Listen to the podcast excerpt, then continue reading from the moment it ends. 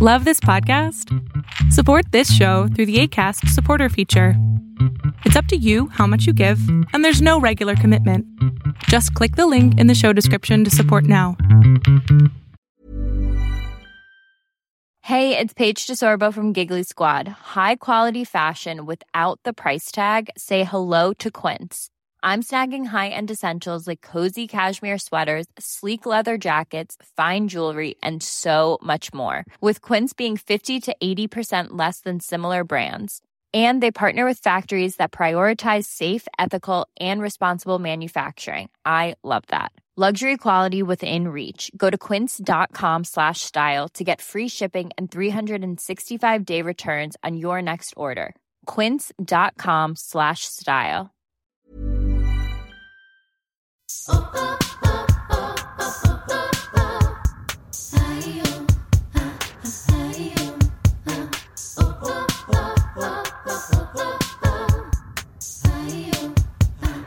Bye. Hola amigas, ¿cómo están? Bienvenidas a un nuevo episodio de Yo Mujer. Bienvenidas a Yo Mujer, toda la gente nueva que está llegando estas semanas. Gracias de verdad, gracias por venir martes con martes, por todos los comentarios que han sido tan amables y tan gentiles de dejarme. Neta que esos comentarios me hacen sentir que puedo seguir para el siguiente martes, así que gracias por alimentar este ejercicio que hago semanalmente para que podamos crecer juntas. Oigan, el día de hoy sí traigo episodio alocado, porque por fin van a entender por qué soy como soy. El día de hoy me acompaña ni más ni menos que mi papá Edmundo Castellanos, que me siento súper honrada y súper agradecida de que haya querido estar en el show, porque yo pensé que cuando lo invité me iba a decir que no. Bienvenido al show, papi. Hermosa, un gustazo compartir contigo. Te veo, me emocionas y aquí estoy. A ver qué sale. No sé qué traes ni qué intenciones este, tienes ahí escondidas, pero con todo el cariño del mundo voy a compartir contigo estos tiempos. ¿Cómo estás? ¿Cómo te sientes? ahorita con lo del confinamiento, cómo, cómo has sentido tu relación con mi mami adentro de la casa, que no han podido salir, cómo, cómo se sienten. Bueno, pues yo creo que después de casi 45, no, como 75 días que llevamos, donde tu mami se ha resguardado más que yo, que ya prácticamente del 100% que hemos estado enclaustrados, ella ha estado un 95% dentro de casa y yo quizá un 90% o un 85% porque soy un proveedor y tengo que ver algunas cosas que requiere la casa. Pero más allá del aspecto físico, yo creo que va a parecer un cliché, pero no lo es. Yo creo que en estos tiempos, en estos dos meses y fracción, eh, hemos tenido la fortuna de practicar muchísimas cosas, muchas. Eh, para poderlo entender en lenguaje común o cotidiano, podría decirte que he aprendido a descubrir quién soy, pero quién soy conscientemente. Cool. He tratado de entender también a tu madre, porque parto de una premisa sustantiva. Yo creo que las personas, sin meterme en un ámbito de carácter académico, podría yo resumir que las personas pueden compartir su vida consigo mismo de muchas maneras. La primera manera es la espiritual, o la emocional, si lo quieres ver, y la otra manera es la racional. Y creo que cuando hablamos del aspecto racional, ahí no hay dudas, porque todos hablan de lo que se ve, lo que se toca. Entonces damos por hecho que lo que vemos, lo que tocamos, lo que escuchamos es lo correcto y ahí nos vamos en esa línea. Desafortunadamente los seres humanos somos más emocionales y sentimos y percibimos de formas diferentes cada uno, porque somos únicos. Consecuentemente, como me impacte a mí el mundo, es diferente como le impacta a mi esposa. Y cómo le impacta a ti o a otra persona, ¿sí? Nada más por el simple hecho de ser altos o chaparros nos impacta diferente. Pero si a eso le aunas que tenemos emociones diferentes, es muy grave el tratar de querer estandarizar lo que sentimos. Consecuentemente, este confinamiento, si no nos, no nos aprendemos nosotros de manera consciente a identificar cómo estamos, yo creo que la vamos a pasar muy mal. ¿Tú conscientemente cómo estás? Me siento más liberado. Ok. Más liberado, porque al principio fue una situación, es como una guerra de todos contra mí, y todos son el mundo, las personas, las condiciones, y a mí, este, que yo soy lo bueno, lo amable, lo bondadoso, lo conozco, sí, mi narcisismo, mi escepticismo, mi fatalismo, que es mío, este, lo, lo, confronto contra todo y me da una crisis del nabo. Es que dejen que les diga, sí, amigas, es que mi papá se estaba portando mal al inicio del confinamiento, se estaba saliendo de la casa. Y yo no sabía cómo mantenerlo adentro, pero qué bueno que que ya, que ya, que ya entraste en razón, mundo. No, Gina, pero yo creo que no es el tema del confinamiento físico, es un asunto de carácter emocional, es un asunto de libertad. Mira, la libertad es un beneficio, don o lo que tú quieras llamar, que tenemos todos. Correcto. Así que tú eres dueña de, tu, de, leer un libro, de irte a tu casa, de darte un baño, de comer lo que tú quieras o de ir a donde tú quieras. El confinamiento te coarta esa libertad, te la minimiza y consecuentemente te sientes sin libertad, pero no te das cuenta que la libertad sigue en ti y que tú sigues decidiendo. Y cuando tú decides que ese confinamiento es una propuesta gubernamental o una propuesta de alguien o una situación de alerta, cuando la haces tuya te das cuenta que no estás coartando tu libertad, estás disminuyendo tus acciones y posibilidades para actuar. Y como consecuencia, al minimizar esas condiciones de libertad, empieza a resurgir tu razón de hacer cosas diferentes para mantener esa libertad en un nivel estable. O sea, sí lo dices muy bonito, pero la verdad es que te querías salir de la casa porque estabas de alocadito. O sea... Espérame tantito. Yo creo que hay un punto más grave todavía, que no te lo comenté. Todos somos narcisos. Sí. Todos nos queremos, nos amamos, nosotros somos los buenos, sabemos que somos lo mejor y nuestras decisiones son las buenas. Y lo que yo digo es lo correcto. Y cuando me confinas con una persona o con dos o con tres, pues yo quiero que todos hagan lo que yo quiera. Claro. Porque yo tengo la respuesta de razón. Yo soy la verdad. Y si tu verdad no coincide conmigo, la vamos a pasar muy mal. Sí, sí. Así que más allá de la libertad, el trabajo que continuó, por eso digo que me siento mejor hoy, es que tienes que aprender a ver cómo te ve la persona con la que estás para poder coincidir, ¿sí? No, no aceptarlas, ¿eh? porque no se puede aceptar a todo mundo, pero sí coincidir en sus deseos, sus querencias, sus intenciones con las mías, para pasarla bien, si no va a ser una vida miserable. No, no, me queda, me queda completamente claro. Y la verdad es que siento que la persona que mejor te entiende en ese sentido, pues sí es mi mamá, o sea, independientemente de que pues son pareja y todo, pero pues por algo son pareja, ¿no? Porque se entienden y que a pesar de, del tiempo que han pasado juntos, tienen la posibilidad de volverse a conocer, que es justo lo que me decía mi mamita. Pues es que ha estado, o sea, difícil, pero también nos hemos conocido de que le gustaba esto y no sabía y porque estaba el día a día, no me detuve a, observarlo, ¿no? A saber cómo le gustan las cosas y él también, ¿no? A observarme a mí, a ver cómo, cómo te gusta o que te gustan las flores blancas por encima de las rojas, ¿no? O sea, como que pequeños detalles que a lo mejor habías pasado de largo o desapercibido o ni siquiera te habías dado cuenta que justamente creo que eso es lo que le está pasando a todo mundo en este tiempo. Pero más allá del confinamiento, la razón por la cual decidí que vinieras y que me acompañaras al show, de entrada la celebración del Día del Padre, que siento que, que pues es algo súper bonito, al menos para nosotros, por varias razones. La primera creo que porque el Día del Padre siempre ha estado eh, linkeado al cumple de mi hermano por el ser del 16 de junio, han habido muchos días del padre que caen en su cumpleaños. Entonces también siento que a lo mejor para ti eso fue como súper cool, que tu primer día del padre fue el día del padre. O sea, está súper raro eso, ¿no? pero... Fue curioso. Pero está muy padre. O sea, vale la redundancia con el padre. En México padre es, es bonito, es, es cool. Entonces, siempre para mí el Día del Padre es especial por eso, porque es el cumpleaños de mi hermano, pero también es el Día del Padre, pero también tenemos chance de ver a mi abuelito que gracias a Dios sigue con nosotros, que lo podemos disfrutar, que está más cagado que nunca.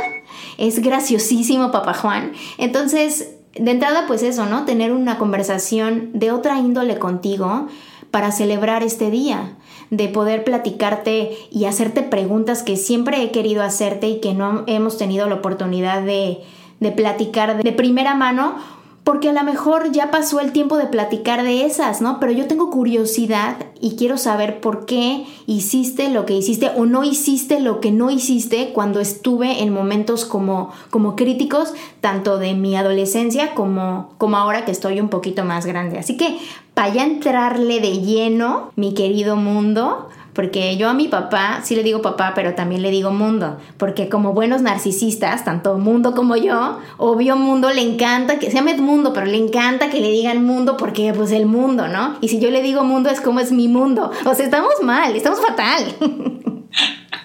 pero bueno, a ver, mi mundo. te quiero preguntar un par de cosas que me han, ahora que estoy activando mi femenino y, te, te, platico que estoy sanando mi útero y estoy como conectando muy cañón con procesos ancestrales femeninos, como que hay una parte de la relación con el padre que es súper importante para las mujeres, porque si bien el papá representa, la relación que tienes con el papá como hija, representa casi que los patrones palpables y cálidos que vas a tener con todas las relaciones masculinas en tu vida. Entonces, como que yo no había entendido esto, claro que hasta que fui a terapia y hablé de la relación que tengo contigo y de los conflictos que hemos tenido como hija, padre, de entrada porque nuestra personalidad es muy parecida, o si bien somos la misma persona. Oscar siempre me dice, me casé con mundo. Pero creo que por eso a lo largo de nuestra vida hemos chocado sabroso, porque nos parecemos mucho, pero también creo que en el parecernos mucho entra a la misma altura de conflicto, está a la misma altura de amor y de compasión y de entendimiento, porque sé exactamente cómo te estás sintiendo, porque yo, a mí me pasa, ¿no? Yo me siento de esa manera y entonces como que, ay, tengo una, una posibilidad de poder entender el conflicto emocional en el que estás. Pero lo que quiero realmente platicar en este momento es acerca de cuando estaba chavita, de cuando em, empecé a tener mi despertar en la adolescencia y quisiera que me platicaras cómo fue para ti cuando tuve mi menstruación y que obviamente sabías que, porque seguro mi mamá te platicó o lo que fuera, y cómo es que tú empezaste a, activar o en tu mente o, o quizá en, en, educación o si pensaste en sentarme y decirme esto te está pasando y esto significa esto ¿Te acuerdas de ese momento cuando tuve mi menstruación? Mi primera, o sea, mi menarca, mi primera menstruación. Me acuerdo de una manera diferente a lo que tú estás pensando. A ver. A lo mejor me estás tratando de acercar a tu persona y yo no te veo ahí en este acercamiento. Yo más bien podría aludir a que si recordamos estos periodos, estamos hablando de la época de cuando estaba yo en una empresa cerca de la, de la escuela y estábamos a una cuadra y media más o menos, ahí terminaron la primaria. ¿sí? Antes de poder hablar de lo que acabas de mencionar, debería yo hacer una consideración a mi familia y en este caso Juan Manuel y tú.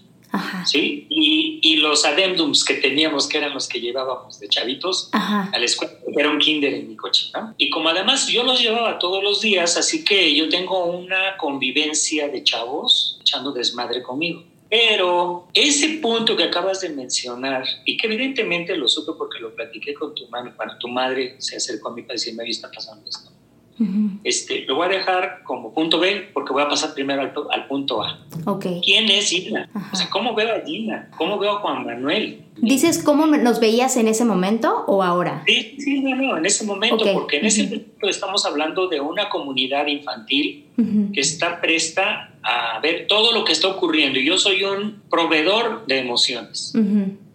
Así que mi proveeduría siempre está dada para mantener una cosa que se llama seguridad.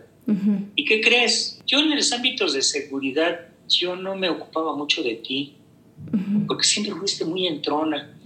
Siempre decidíamos una cosa y eras la primera en cometer la orden de decir que te valía madre. O sea, lo hacías.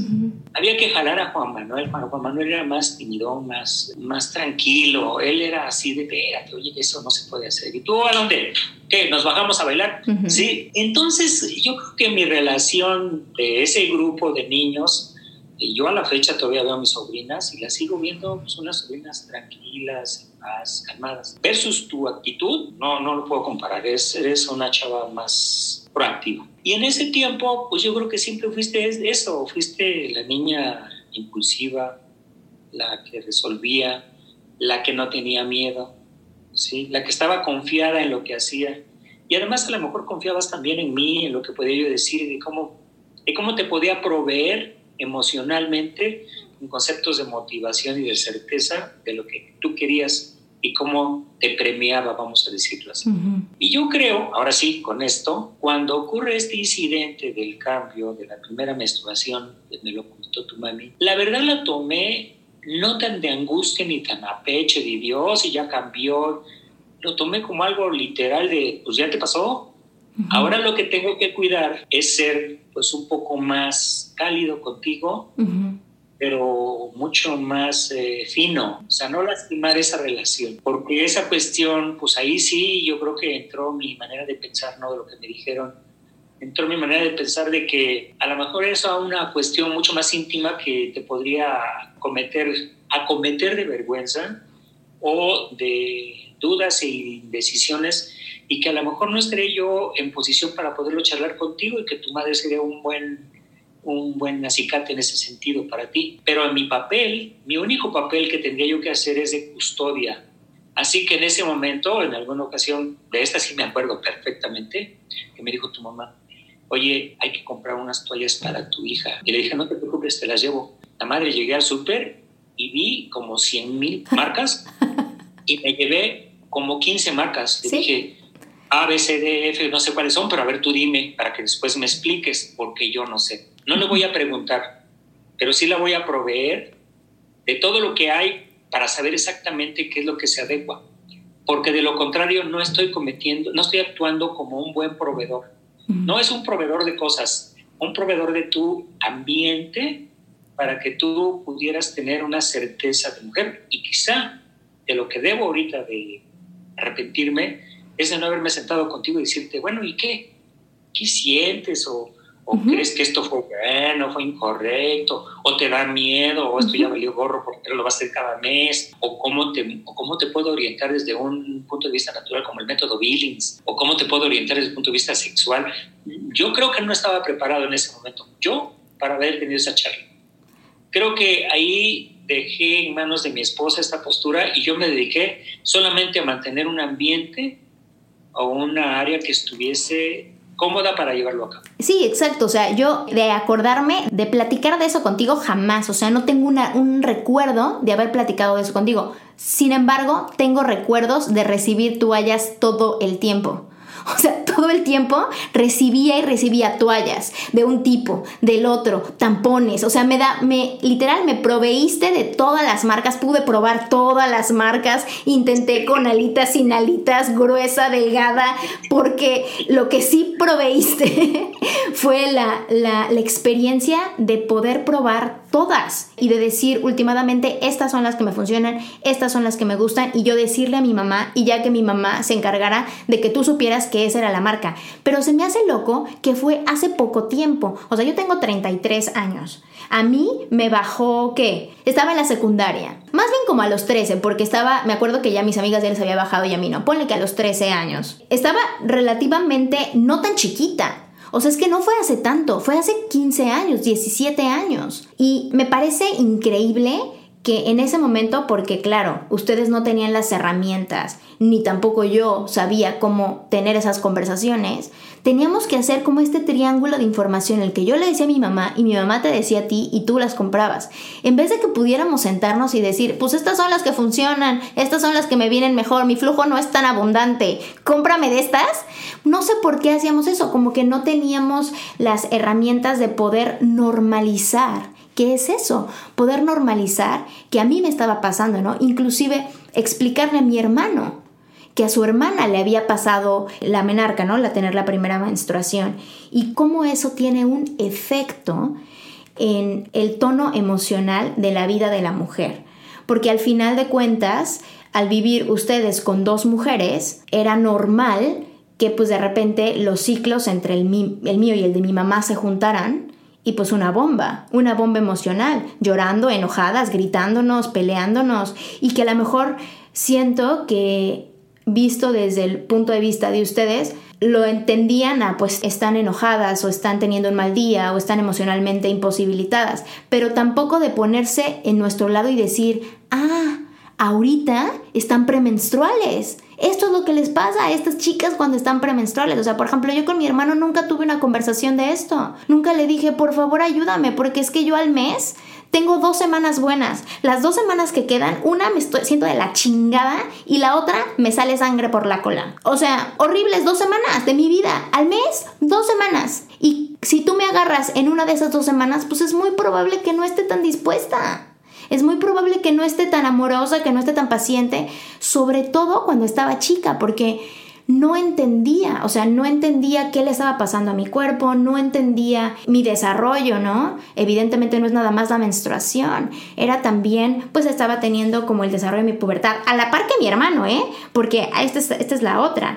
Los dos somos muy cerquita de edad, entonces también él estaba teniendo su desarrollo de pubertad. Ahora que lo pienso, que, y mi hermano también lo piensa, que si hubiéramos tenido la información en un aspecto no tanto como en la escuela que teníamos clase de educación sexual, sino que hubiéramos podido tener como familia pláticas y decir, y esto es pasa, o contarnos, o que mi mamá nos contara su primera menarca, o que tú nos contaras cuando tú experimentaste las menarcas de tus hermanas. O sea, hablar de este tema, siento que para mi hermano y para mí hubiera sido un poco menos abrupto y menos de escondernos, porque yo me acuerdo que tenía que esconderme cuando estaba menstruando o que tenía que hacer no hacer lo que hacían los demás, no podía nadar, este, no podía estarme poniendo como que shorts, o sea, como que cosas así, que es una tontería, pero que en ese tiempo pues no había tantas cosas como ahora, ¿no? Que ahora puedes ponerte una copa menstrual, que con una copa menstrual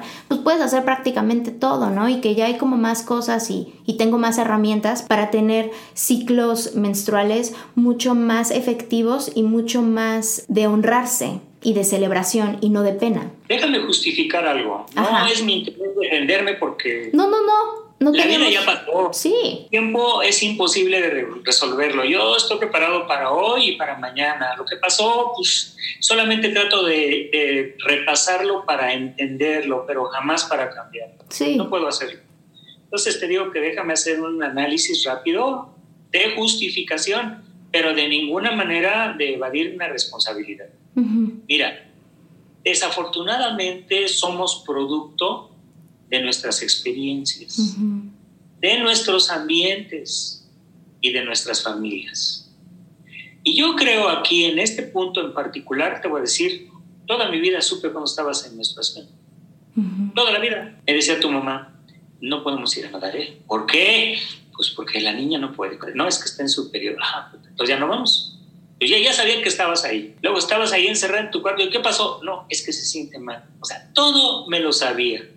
Si la niña anda toda madreada, que no la toques porque le duele la bubi. O sea, muchas de las cosas que pasaron en ese sentido no fueron ajenas a mi vida porque viví con ellas, conociendo a mi mujer y sabía lo tuyo.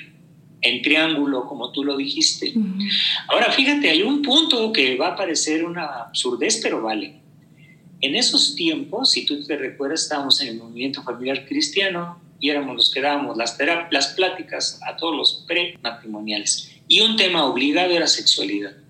Y ahí el punto crucial al que yo me refería con esos muchachos era, ¿por qué ustedes no conocen el ciclo menstrual de su pareja? ¿Cómo se van a casar y ni siquiera saben cuándo van a menstruar sus niñas? ¿Cómo se atreven a querer tener noche de boda sin saber si van a procrear? O cómo se atreverían, diría yo, si no conocen el ciclo menstrual, a tener una vinculación íntima a sabiendas que pudieran procrear. Mm. Esos eran puntos sustantivos de la plática prematrimonial. ¿sí? ¿Cuándo sabes realmente que puedes fecundar y cuándo? Y cuando eres libre para tener relaciones al derecho, al revés, por arriba, por abajo, por donde se te venga en gana, de tal suerte que tengas certeza. Así es que con esa herramienta en la mano te diré yo, ¿por qué no en mi casa? ¿Sí? ¿Por qué no discutible? Ah, pero había un tema también especial. Tenía yo una suegra con influencia en mi esposa. Esos temas no se tocaban. Era muy difícil, que era muy personal, que era íntimo.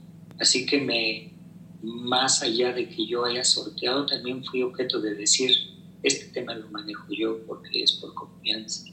Y a lo mejor fue cómodo y se dio. Sí.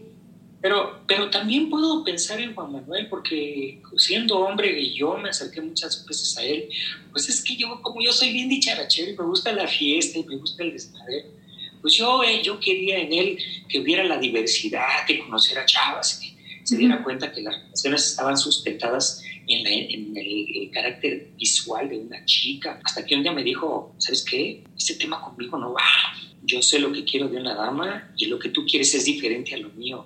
Así es que no te atrevas a hablar de una chica de, lo que yo pienso, porque eso ni me interesa. Yo a mí me interesa esto, esto. Y dije, ay, güey, me tapó. Y dije, creo que tienes razón. Entonces, yo tuve más relación en ese sentido con él, pero con muchos este, límites, porque igual también se dio, como no fue tan continuo y tan constante, pues se dio como un tema, pues al azar, que si apareciera bueno y si no apareciera también. Pero yo no me arrepiento de lo que pasó.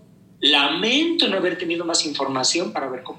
Es que es justo eso, papi. O sea, por ejemplo, yo pienso en ti ahora, ¿no? Un señor fue director de una empresa que tiene una maestría en pedagogía, que tiene una maestría en comunicación, que hace coaching, que estudió existencialismo. O sea, todas estas cosas que has construido a raíz de, de que te has seguido preparando, pues claro que te van dando más herramientas y que en ese momento pues estábamos chiquitos, en ese momento a lo mejor era nada más como el punto de pues que sigan en la escuela, que yo siga manteniendo mi trabajo y que podamos seguir adelante. Y a la par pues claro, te vas desarrollando, tú también vas creciendo, porque esa es otra cosa que se nos olvida. Yo creo que como hijos se nos olvida muchas veces que los papás también están creciendo y que los papás también están aprendiendo y que en el lugar en el que están pues evidentemente van obteniendo herramientas nuevas. Hablaba con mi hermano el otro día y me decía, es que puedes creer que siendo hijos de psicólogos, de que tu papá y tu mamá, los dos son psicólogos. Tú puedes creer que hasta ahora entendamos que la terapia es algo normal como familia hasta ahora y yo no, no lo puedo entender. Pero es que como dicen, eh, este dicho que dice mi mamá, ¿no? En casa del herrero, asadón de palo. Pues sí, eso es lo que estábamos haciendo.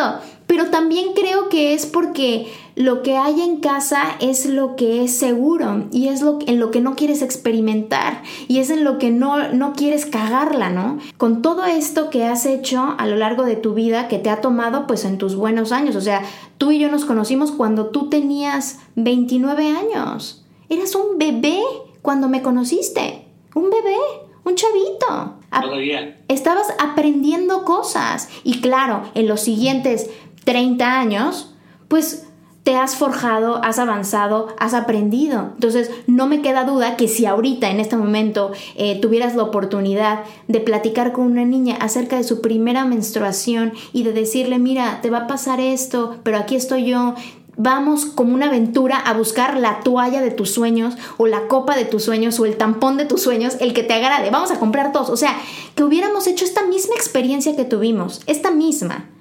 juntos en vez de separados. Tú teniendo la propia, tu propio breakdown en el, en el súper, buscando qué maldita toalla le iba a acomodar y yo por mi parte pues probando miles sola, ¿me entiendes? Como que siento que eh, perdimos la oportunidad de, de haberte visto eso como una aventura juntos, porque no teníamos las herramientas, ¿no? Déjame, déjame abonar a lo que acabas de decir, que me encantó. Me encanta porque tomas un tema y lo haces la razón de, un proyecto. Y está bueno, pero me gustaría que nos metiéramos en eso que acabas de decir, pero en el ámbito familiar, en donde estás tú, mis cuida, Juan Manuel, mi esposa y yo. Yo creo que para entrar en un asunto no de terapia familiar, porque ya suena así muy formal, sino más bien en un asunto de convivencia familiar con interés común, ¿sí? La pregunta que debiéramos hacernos hoy, después de mucho tiempo, yo puedo decir que una gran virtud sería que siendo ahorita mi familia de cuatro y que le quite yo unos 20 años si quieres, o vamos a quitarle 10, con chavos de 30, de 25, 23 años, y yo con 10 años menos, yo creo que la primera pregunta que debiéramos de hacernos como grupo familiar, en cualquier, en cualquier tiempo, ¿eh? es ¿Cuál es el proyecto de vida que tiene la familia? Porque si la familia tiene un proyecto de vida en el cual los cuatro o los cinco o los diez se circunscriben y están, están proyectados a él, seguramente va a haber de manera indirecta pero comprometida una serie de vínculos como este, el hablar de menstruación, que van a darse por el propio proyecto de vida. Pero déjame decirte algo, a lo mejor yo no me percaté ¿Qué tan importante pudiera haber sido para ti esto o esa vinculación en este tópico particular? Pero también puedo decirte que mi proyecto de vida, cuando yo tenía 33 años, de esto me acuerdo perfecto, tú tendrías que cuatro años. Cuando yo tenía 33 años, yo establecí mi proyecto de vida y lo compartí con mi esposa. A ti no, tú eras de cuatro años, tú no jugabas. ¿sí? ¿Y cuál fue el proyecto de vida? Tenemos que establecer un plan que incluya un proyecto a mis dos hijos a un máximo de 22, 25 años. Deben de estar proveídos completamente para que alcancen no mi sueño, sus sueños. Debe de ser permisivo en el pensamiento para que no se obstruyan sus intereses. Debo de ser un proveedor como familia, no como papá, como familia que le dé los ambientes necesarios y de certeza para que sean la plataforma de alcance de sus futuros. Y entonces, no es que minimice el aspecto de qué te está pasando en el ámbito menstrual, sino estoy más ocupado en qué plataforma y soporte tienes para que los tópicos a los que te vas a enfrentar llámense de relaciones humanas, de relaciones laborales, de relaciones de conflicto, de vinculaciones con cosas, con objetos, con el mundo, te den certeza y seguridad para ser mejor persona. Y yo creo que ahí, aquí voy a justificar a muchos de los papás cuando no están cerca por un tópico en particular de sus familias, de sus hijos. Ever catch yourself eating the same flavorless dinner three days in a row? Dreaming of something better? Well, HelloFresh is your guilt-free dream come true, baby. It's me, Kiki Palmer.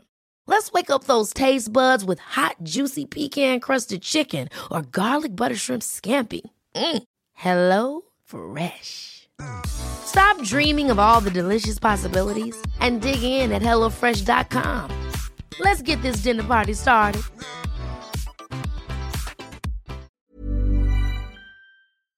Pero sí tengo el derecho o la autoridad moral para decir, el no estar cerca de un tópico en particular no te exime de no establecer un proyecto en donde están todos vinculados.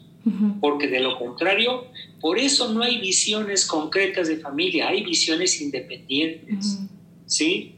Nosotros partimos de que somos víctimas. Así como te hablo de que soy narciso, de que yo soy, yo sí sé, yo debo, yo conozco más, etcétera, también me victimizo y entonces digo, es que a mí nadie me entiende, es que nadie me escucha, es que nadie cree en mí. Espérame, no le estás dando la libertad al otro para escucharte y tú de escuchar al otro para poder entender sus intereses comunes, para hacer de esos intereses comunes una cuestión que abone al proyecto de vida de la familia. Y no necesariamente queremos unas familias que tengan eh, una economía o un aspecto económico resuelto. Me refiero a una, una familia que tenga vínculos de satisfactores emocionales que le den continuidad a esa unidad familiar. A eso me quiero referir. No, y lo pones explícitamente bien. El problema es que ahí tú lo pones como una utopía, papi. El problema es que no sabemos comunicarnos. O sea, no, no, no tenemos las herramientas para decir, mira, esto me está pasando y que puedas escuchar lo que yo estoy diciendo y no interpretar lo que tú estás oyendo. Eso, eso que acabas de decir, eso yo te lo debería grabar en palabras de oro Fíjate lo que dijiste. no debo interpretar lo que me estás diciendo, debo escuchar lo que pretendes decirme, así es que debo de describir lo que me dices y te tengo que confirmar lo que me estás diciendo para coincidir en que lo que tú quieres decirme es lo que estoy entendiendo. Porque el desafortunado que existe en las relaciones de cualquier índole, papás, mamás, hijos, hermanos, primos, novios, etcétera, es que yo te traduzco. Cuando tú platicas algo, te estoy traduciendo. Y en lugar de entender lo que me quiere decir, te doy respuesta a la traducción que dije. Sí. Y eso, eso mata. Ese es el conflicto. De alguna forma estamos filtrando toda nuestra, nuestra realidad por medio de nuestra propia experiencia, ¿no? Pero regresando un poco al, tema familiar, esto que hablas como de, de, tener un proyecto de familia, en mi experiencia y lo que por ejemplo platicaba yo en terapia cuando eh, platiqué o sané mi relación contigo, tú no estabas presente, pero yo, yo sané mi relación contigo sin estar tú. Perdón. Era más bien como, como enfocar, observar lo que sí había, porque es muy fácil observar lo que no hubo, ¿no?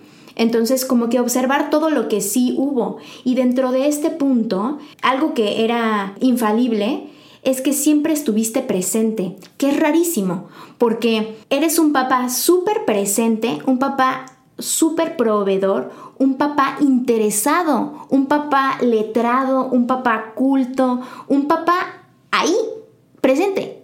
Pero no pude tener la parte de el hombre, la parte de el, el verdadero ser de Edmundo Castellanos. Este chico que te, que te describo al principio, pues siempre representaba una autoridad, una figura, alguien por encima de mí. Era yo al quien le rendía pleitesía, por así decirlo, ¿no? O sea, tú eras la autoridad, eras la figura más importante y lo sigues siendo, pues. Pero me refiero que a la hora ya como de, de relaciones personales, me causó mucho conflicto con las relaciones que tenía con chicos, por ejemplo, porque siempre la vara estaba muy alta, ¿no? De entrada, pues tenían que ser chicos que fueran súper inteligentes, chicos que fueran súper proveedores, o sea, como que siento que, que la imagen que yo tenía de la figura masculina paterna estaba muy por arriba de la perfección, ¿me entiendes? Era como muy de no, es un señor que sabe mucho y sigue estudiando y hace lana y tiene a su familia súper bien y aparte un proveedor de primera y todavía los domingos hace trabajo social. Era como, era muy cabrón. Y entonces, claro, cuando yo medía la vara con los chicos con los que yo quería, pues de alguna forma tener un vínculo, pues todos eran unos pendejos. Todos eran unos idiotas. Nadie hacía nada bien. Y me costó mucho trabajo entender la vulnerabilidad y la honestidad de tu ser, de como hombre. No como papá, no como figura autoritaria, no como el director de una empresa, no como... No, sino de cómo es Edmundo como hombre con su esposa Georgina, cómo es Edmundo como hombre con su hija Gina. Como que no entendía porque en realidad no hubo tiempo. No hubo tiempo para poder hablar de eso. Como que yo, tú y yo nunca nos sentamos y nunca me dijiste em, cosas como tienes que estar alerta de que los chicos puedan hacerte esto, o tienes que estar alerta de escuchar al otro, tienes que estar alerta de, de siempre decir, como que en cuestión de relaciones personales o como de novios, tampoco me sentí cobijada en la parte como emocional de cómo trato a un güey, cómo hablo con un chico, cómo me relaciono con ese chico. Entonces, claro, ¿qué pasó? Que en mis cuatro relaciones previas a mi matrimonio, pues pobres, o sea, los medía con una vara súper alta, los o sea, siempre pidiéndoles cosas que pues no estaban en sus capacidades y no nada más en un término como de, de, proveedores, sino de proveedores emocionales. O sea, les pedía lo que tú eras, más aparte la parte emocional. Órale, culero, deme todo. Entonces tuve mucho, muchos conflictos, porque claro, o sea, mis, mis demandas o mi forma de ser como que los hacía sentirse emasculados, porque yo era muy, muy masculina en ese sentido, ¿me entiendes? Y no me dejaba y todo. Y no fue hasta que conocí a Oscar que me dijo, ay, tú estás como chueca. O sea, ¿tú cómo que quieres ser hombre y mujer al mismo tiempo? Y yo, ¿ah? ¿Cómo? Y él así, muy despacito, empezó a, como una cebolla, a quitarme los layers y explicarme cómo los roles, tanto femeninos o masculinos, funcionan dentro de una relación de hombre. Que Oscar, en ese sentido, Oscar, ha sido muy papá conmigo. Me ha explicado muy bien con detalles y como con literatura, porque él es muy culto, eh, con autores o con películas, que observe esa relación de hija a padre y de mujer a hombre. Entonces, tú, después de este como brevario cultural que te digo de mi propia experiencia con chicos, ¿tú cómo pensabas que, que yo me, o sea, que me iba a ir en la feria? O sea, como me veías tan entrona y tan feliz y tan libertad, dijiste, no, a esta no se la van a hacer güey. ¿O qué pensabas? Igual. Fíjate cuando te fuiste a Nueva York, pues como eras muy parecidita, porque un día me dijiste, ¿qué crees? ¿Qué? Este, quiero vender mi coche. ¿Qué? ¿Por qué? Me voy a Nueva York. ¿Qué? Sí, y me voy a vender mi coche porque necesito el dinero para irme a Nueva York. O sea, no me dijiste qué opinas, qué opinas, fíjate que estoy pensando en irme a Nueva York, no sé qué opines sobre la escuela. A mí no me dijiste eso, a mí me dijiste, ya me voy a Nueva York, ya sé dónde voy a estar, y te dije, todavía te dije, oye, ¿y, qué onda con lo del lugar donde vas a estar? Yo quiero ir, quiero la certeza y la seguridad, quiero conocer.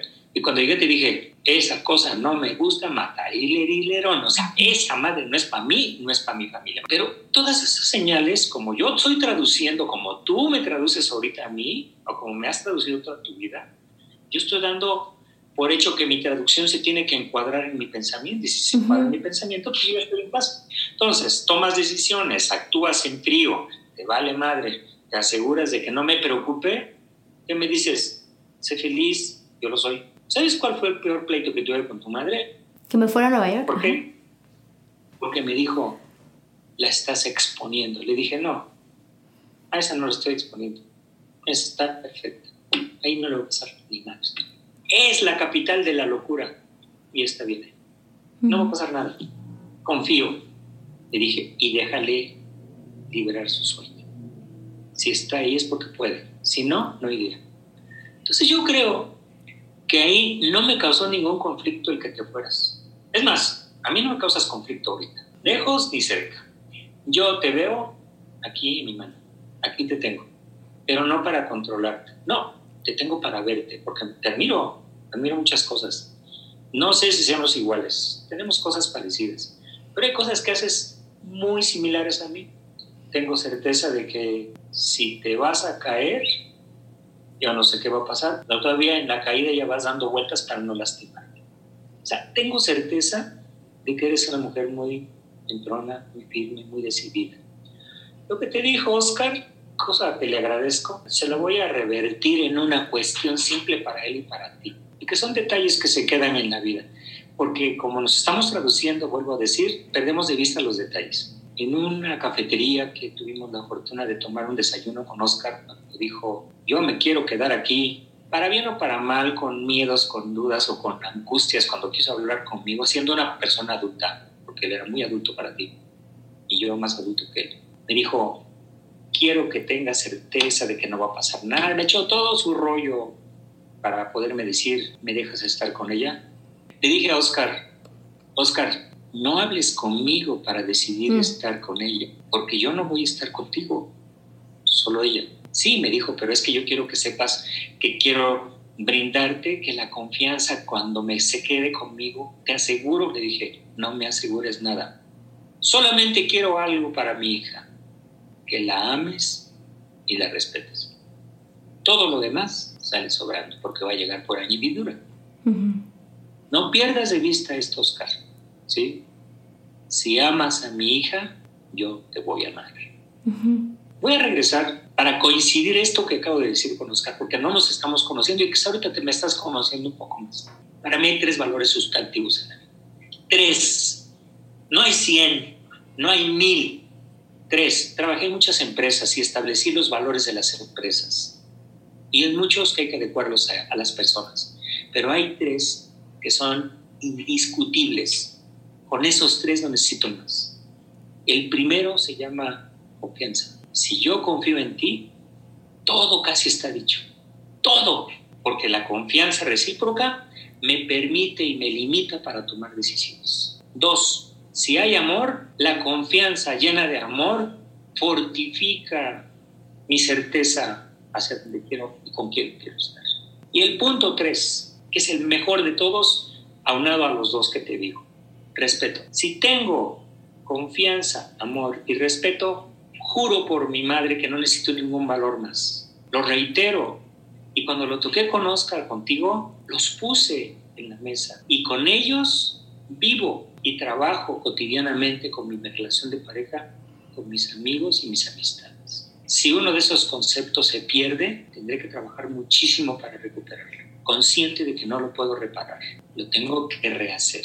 Así te lo puedo responder sobre mm. cómo me sentí o cómo te siento. O ayer, antier y hoy. Así te siento, así de igual. Y por ejemplo, ahorita estos tres valores que dices de confianza y amor y respeto, que es algo que evidentemente tú y yo tenemos, porque a pesar de todo lo que hemos vivido, de cómo ha sido la calidad de nuestra relación como hija, padre, de que tú, por ejemplo, a diferencia de otros papás, nunca, nunca fuiste como que un papá autoritario en el sentido de no salgas, no, no vayas con un chico, no, o sea, como que me dabas muchísimas libertades, un par de novios que llevé a la casa te parecían, o sea, como que nunca fuiste impositivo, nunca, en ese sentido, nunca autoritario, nunca nada, nunca supe realmente cómo te sentías, ¿no? Cómo sentías en tu corazón que yo saliera con un chico o que yo tuviera un novio en la prepa o un novio ya un poco más grande en fin, estos tres puntos de confianza, amor y respeto es algo que hemos tenido a lo largo de nuestra relación y que es por lo que creo, sin importar qué hayamos hecho o qué no hayamos hecho o cómo hayamos estado vinculados en los desarrollos personales de cada uno, siempre estas tres cosas nos han unido, porque yo siempre, siempre pues te he respetado por encima de todo. Siempre, siempre te he amado por encima de todo y siempre, siempre he tenido la confianza de que estás ahí, que me lo has, me lo has comprobado con creces, de que nunca en mi vida, si yo te he necesitado y he levantado el teléfono, te he llamado, siempre has estado. O sea, es algo que está súper constante en mi vida, que me ayudó mucho a saber que en el momento en el que yo tenía una relación con un chico y el chico no estaba para mí, sabía que ese chico no era para mí porque si no había constancia de atención, no había constancia de estar presente, se iba, no, no, es, no estaba bien, bye, muérete. Entonces, digamos que me explicaste o, de alguna forma me educaste estos conceptos de acuerdo a nuestra relación de una forma más sutil, que ahora digo, a ver, porque estoy más grande y porque ya fui a terapia y porque ya te perdoné. este, eh, porque ya trabajé estos conceptos, este, puedo decírtelos, ¿no? De alguna forma. Pero te quiero preguntar algo más personal. ¿Cómo crees que un papá que no tiene estas herramientas, que no tiene a lo mejor estos valores de amor, ni de respeto, ni de confianza con sus hijas, cómo puede acercarse a una chica con respecto a tu experiencia o viceversa? Si tú y yo no tuviéramos esta relación y quisieras tener una relación conmigo, ¿Cómo te gustaría que yo me acercara a ti para poder empezar a habilitar esta relación entre hija y padre? ¿Cómo no te sentirías expuesto? ¿Cómo te sentirías cómodo para hablar de tu, de tu corazón y de, tu, y de tus emociones con una hija, conmigo? la pregunta da para mucho.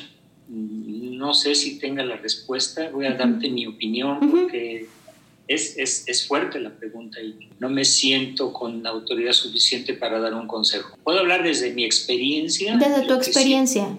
lo que debiera, según yo, hacer, pero sin que esto forme parte de un adoctrinamiento, porque no voy por ahí. Parto de varias premisas que me han favorecido en la vida. La primera, nadie es importante para otro, llámese hijo, esposa, amigo, compañero o lo que sea, nadie es importante para el otro si no está presente. Nadie. La presencia física y la convivencia te van a comprometer a tener confianza. Es una más A más B. Si hay convivencia, estás comprometido a compartirlo. Y si lo compartes, estás comprometido a generar por otro o por ti una relación. Así es que lo primero que debe haber siempre en un vínculo, por ejemplo, padre e hija, debe haber presencia. La primera parte de la presencia es estar ahí, en físico. No es estar diciéndole por qué lloras, sino es abrazar y decir, aquí estoy. Nada más, no somos maestros para poder entender y saber qué hacer en una circunstancia crítica. Nadie el que se diga sabio podría responder a un lloriqueo de alguien a sabiendas que desconoce el porqué.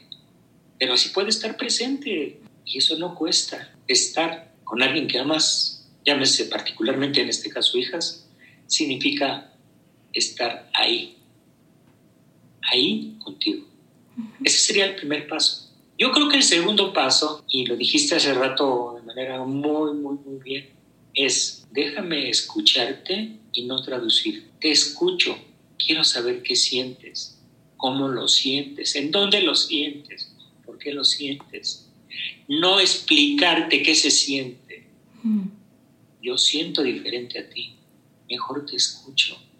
Quiero escuchar que estás llorando porque te dijo gorda, porque te dijo flaca, no por el valor que le puso al concepto gorda o al concepto flaca sin escuchar cómo lo sentiste cuando lo escuchaste. Por eso quiero estar presente en físico contigo y luego quiero estar presente solo escuchándote sin traducirte, sino entendiendo lo que me quieres y confirmándolo, por supuesto.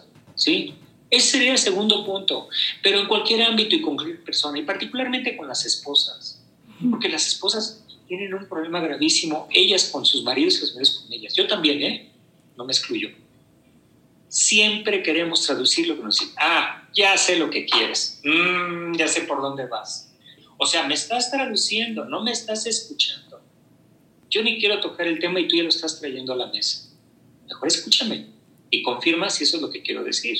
Y el punto tres, que es el que yo cerraría, insisto, estar presente. Segundo, escucharte, no traducirte. Y el tercero, saber que no sabemos todo que no podemos resolverlo todo, compartirte lo que me dices, no solucionarlo. No eres maestro para solucionar los problemas de los otros. Y el otro tiene que tomar los riesgos para poder ser bueno o malo en su decisión. Tú no eres el que puede resolverle el problema que sigue, llámese hija, hijo, madre, esposa. Tú tienes que ser parte de una solución, pero no eres la solución ni eres la persona que va a dirigir hacia dónde va. El principio básico de madurez es ser dueño de mis actos y responsable de mis consecuencias. Por tanto, puedo escuchar que caíste en un bache, puedo entender cómo te sientes en el bache, pero no te puedo ayudar a salir del bache.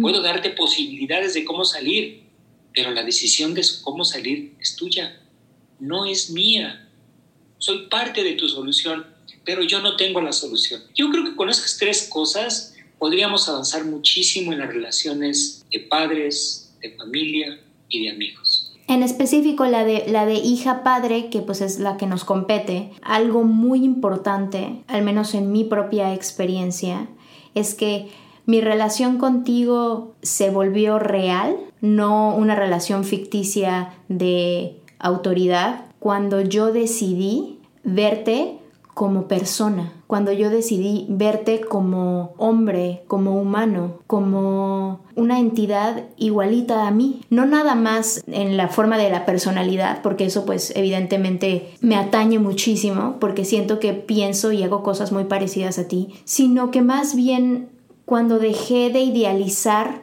lo que yo quería que tú fueras, o lo que yo quería que o me funcionaba que fueras, ¿me entiendes? Como que en la pieza de mi ajedrez, tu pieza era este rey y yo quería que fueras este rey con este color y con esta corona y con esta capa, pero me funcionó más cuando te observé como persona, cuando te di la oportunidad dentro de esta como pues vara, ¿no? Con la que mido a la gente. Te di la oportunidad de verte como eres en verdad y de poder disfrutar y celebrar las cosas que te vienen de natura, y también observar las cosas que te causan conflicto. Porque cuando hice eso, y observé cómo lidias tú con tus propios problemas, con la relación que tienes con tus hermanos, con la relación que llevas con tu padre, con la relación que tienes con mi mamá. Como cuando yo observé cómo tú lidias con esas cosas, me sirvió más entenderte y no juzgarte, porque puedo decir, ah, también tiene conflictos emocionales, también le cuesta trabajo, también está agitado, también está cansado, ¿no? Porque hay veces que no es que reaccionemos de forma idiota, a veces es que estamos cansados y, somos impacientes en ese momento. No quiere decir que somos impacientes el resto del mundo, sino que en este momento, en, este momento realmente estoy cansado y la decisión que tomé y la forma en la que, que reaccioné fue reactiva, ¿no? Estuve reactivo a esta circunstancia en vez de activo como cuando estoy en mis cinco sentidos, ¿no? Eso es una forma en la que me ha funcionado a mí, que cuando yo pude observarte así, dejé de juzgarte y dejé de ponerte en un lugar de autoridad, o sea, como, como si yo fuera ahora el papá, ¿no? Que es como, ¿por qué estaba haciendo eso? Qué loca. Pero ahora más bien como que observo y no pierdo, como no tenemos la oportunidad de vernos tanto, los momentitos que tenemos para convivir, ya sean llamadas como estamos haciendo ahora, o cuando nos vemos físicamente, pues trato como de poder absorber como esponja todo lo que dices y todo lo que, lo que haces y las, los chistes y, y las experiencias que cuentas para ver si puedo seguir aprendiendo. Mm, ay, no, ya, en todos los episodios de Familia Lloro, qué horror. Este, vas sorteando cosas que son difíciles para ti. Porque yo, yo sí me veo como tú. O sea, tú a lo mejor dices que no, pero yo sí me veo como tú. Cuando hago cosas, cuando tomo decisiones, la forma en la que hablo, la forma en la que estructuro mis ideas. Ahorita te estaba escuchando y yo, punto número uno, punto número dos, punto. O sea, somos igualitos. Y, y, y, y me siento muy feliz de ser así. Entonces, cuando tengo conflictos personales, como que me ha servido mucho ahora observarte para entonces aprender que seguramente cuando yo tenga tu edad voy a sortearlos también bien y los voy a hacer de forma classy como tú, con risas y que pues es muy em, es muy bonito, muy bonito ver, por ejemplo, tus hermanos cómo te admiran. Eres como su su mentor. Contigo van a, a, preguntarte todo, a que, a que sepan qué hacer cuando tienen un problema. Y digo, qué mensa que yo no haga eso con mi propio papá. Qué tonta. O sea, qué tonta que, que porque tengo estas cosas de que somos iguales o de que juzgo lo que hace, no pueda honrar eso que eres. Y eso es lo que me ha servido mucho este tiempo, este proyecto en particular, aprender de mi, de mi lado femenino, mejorarme mi desarrollo personal, porque me da la opción de tener más herramientas como tú, tus maestrías que hiciste a lo largo de que ibas creciendo, igual yo, ahora tengo 33 y estoy intentando llenarme de, información y de herramientas para sortear todas estas vorágines emocionales que me atacan a lo largo de mi vida. Porque no importa que tenga el mejor trabajo, la casa más bonita, este dinero en el banco, el coche, el perro, el hijo, el esposo, si emocionalmente no estoy bien, que no puedo disfrutar nada. Ahí es donde creo que, que me siento contenta de poder tener estas conversaciones contigo, de haber yo tomado la decisión de querer ponerte en otro lugar para que entonces sí no te traduzca, solo te escuche. Fíjate, quizás sin darte cuenta, hiciste un acto, yo creo que de interés importantísimo para todos quienes te oyen, particularmente las jovencitas creo que es el público de interés eh, más amplio por tu programa. Hay algo que no hacemos porque somos jóvenes. No, no estoy criticando ni estoy eh, etiquetando a alguien, porque somos jóvenes en el ámbito del análisis. Y los viejos también lo hacemos erróneamente porque no tenemos el ejercicio. Pero hoy, hoy hablaste con algo que está en ti, que se llama acto consciente. Todo lo que dijiste, aunque esté cargado de emociones, si te percatas, hiciste un acto consciente de ti contigo. Quiere decir que evaluaste conscientemente cómo estabas pensando para poder entender que de lo que ves puede no ser importante. Es un acto consciente. Casi, eso no lo hacemos mucho hacer. Mucha gente lo que no hace es el, el viernes por la tarde o sábado en la mañana decir, ¿qué hice toda la semana de bueno y malo para saber que también voy?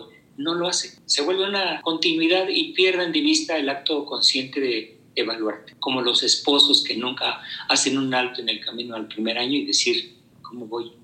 ¿Estamos bien? ¿Estamos mal? ¿Qué cambiamos? ¿Qué movemos? ¿Sí? Vivir con una esposa, yo tengo 37 años viviendo, no es fácil. Tienes que ir ajustando la vida cada rato y tienes derecho a equivocarte mil veces. Lo que no tienes derecho es equivocarte por lo mismo, mm. pero tienes derecho a equivocarte siempre, no por lo mismo. Entonces, cuando decía yo que el público que es el joven, las jovencitas, los jóvenes, y me hacía esa alusión a de cómo acercarnos, yo te hablé de mí para allá, pero no te dije de allá para acá, y es un acto bionívoco, no es un acto de una dirección, es un acto bionívoco. Y uno de los grandes problemas de los jóvenes, y te incluyo, y me incluyo, es que no nos atrevemos a preguntar qué piensan de ti. Porque te da miedo. Nunca le preguntas, oye papá, ¿qué piensas de mí? ¿Cómo me ves? ¿Te has percatado que hago esto? ¿Crees que estoy bien? ¿Qué opinas? Dame tus opiniones. Déjame conocerte.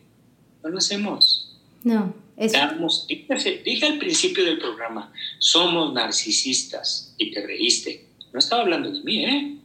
Está hablando del común denominador. Yo lo que digo es correcto. Yo como me veo, estoy bien. Yo lo que creo es adecuado. Si tú no piensas como yo, tú no eres mía. Si tú no actúas como yo, no eres mi cuate. Espérame, ese concepto del narcisismo es el que tendríamos que trabajar todos para darnos oportunidad de acercarnos al otro y decir, oye, ¿cómo me veo? Y que justamente ahorita pienso que es bonito porque, pues no sé, cuando tú te mueras, estas cosas que yo reconozco tuyas en mí, que ahora pues en vida puedo verlas, o sea, para verlas, ¿no? Verte actuar así que digo, ay, yo hago eso. Cuando ya no estés en este plano y nos separemos de verdad, no vamos a estar separados en realidad. Que porque esto que yo siento tan tuyo en mí, estará por siempre el resto de mis días. En ti pero no en la cabeza de tus hijos ni en la cabeza de tu hermano, porque tuyas son tuyas nada más. Exacto, pero eso siento que es lo bonito de mi relación contigo, porque mi relación contigo es única. Nadie más tiene la relación que yo tengo con mi papá, nadie, que soy yo. Que esta relación nadie más la entiende más que tú y yo, pero siento que si como hijas no podemos ver los pequeños pincelazos de, de personalidad, o de cosas bonitas que tienes de tus propios padres y no las celebras en vida, siento que cuando se mueran, pues eso es lo que te va a tirar al suelo, porque vas a decir, así recuerdo a mi padre, güey. O sea, lo al contrario, como que siento que cuando haga cosas que me recuerden a ti cuando te mueras, pues a lo mejor digo, no sé, pero por un lado sí me voy a reír, porque a lo mejor me acuerdo de este día cuando platicamos esto, no sé. No, yo ahorita tengo satisfacción, ya mañana me puedo morir tranquilo. Sí, por favor. Oye, papi, ha sido de verdad súper lindo tenerte en el programa. Me encantó que, que fueras vulnerable y me encantó que contaras tu historia y que también de alguna forma pues sigas compartiendo la experiencia y lo que sabes, porque sabes muchísimo y tienes un don muy bonito para poder estructurar ideas que son súper complejas, pero hacerlas de forma un poco más digerible estructurada y clara. Así que te agradezco muchísimo por este tiempo que me has regalado a mí y deseo de todo corazón que este ejercicio también nos ayude a nosotros como hija y padre, como padre e hija, a seguir teniendo estas conversaciones, aunque no estén grabadas, a que podamos hablar de estas cosas que sí son importantes para nosotros, de cuando algo pasó en el pasado que nos gustó, cómo lo llevamos a cabo, cómo lo hicimos. O sea, por ejemplo, algo que no hemos platicado que me gustaría platicar es cómo nos sentimos cuando pasó lo de mi mamá. Eso es algo que nunca nos hemos sentado y decir, oye, yo me sentí así, yo me sentí así. O sea, me gustaría que tuviéramos como que una, una plática, una conversación de qué te hubiera gustado que hubiera hecho por ti, qué no hice, que porque yo también estaba en el vortex de emociones, de miedo, y que pude haber hecho, ¿no? Me antoja un tema que se llama Yo y la visión de la muerte a mi alrededor. Órale, va. Ese, ese tema también me gusta. Ay, papi, muchísimas gracias por estar. Gracias de verdad. Te mando un super beso, espero que pronto nos podamos ver y abrazar. Pues mira, yo creo que si es viable nos veremos a fin de año. Por lo pronto, tengo certeza, espero que ocurra. Y si aún no nos podemos abrazar, cuando menos en Botarga nos damos un abrazo. Exacto. ¿Eh? Gracias por venir, papi. Te quiero mucho, te amo. Te amo con todo mi corazón. Amigas, deseo que esta información que compartimos mi papá y yo habiliten en ti las ganas de hablar con tu papá. Si es que tienes la fortuna y si tu papi ya no está en este plano, reconoce en ti todo lo que él te enseñó o la personalidad que a lo mejor traes día con día. Que tengas una semana increíble. Gracias por venir. Actívate. Esto es Yo Mujer.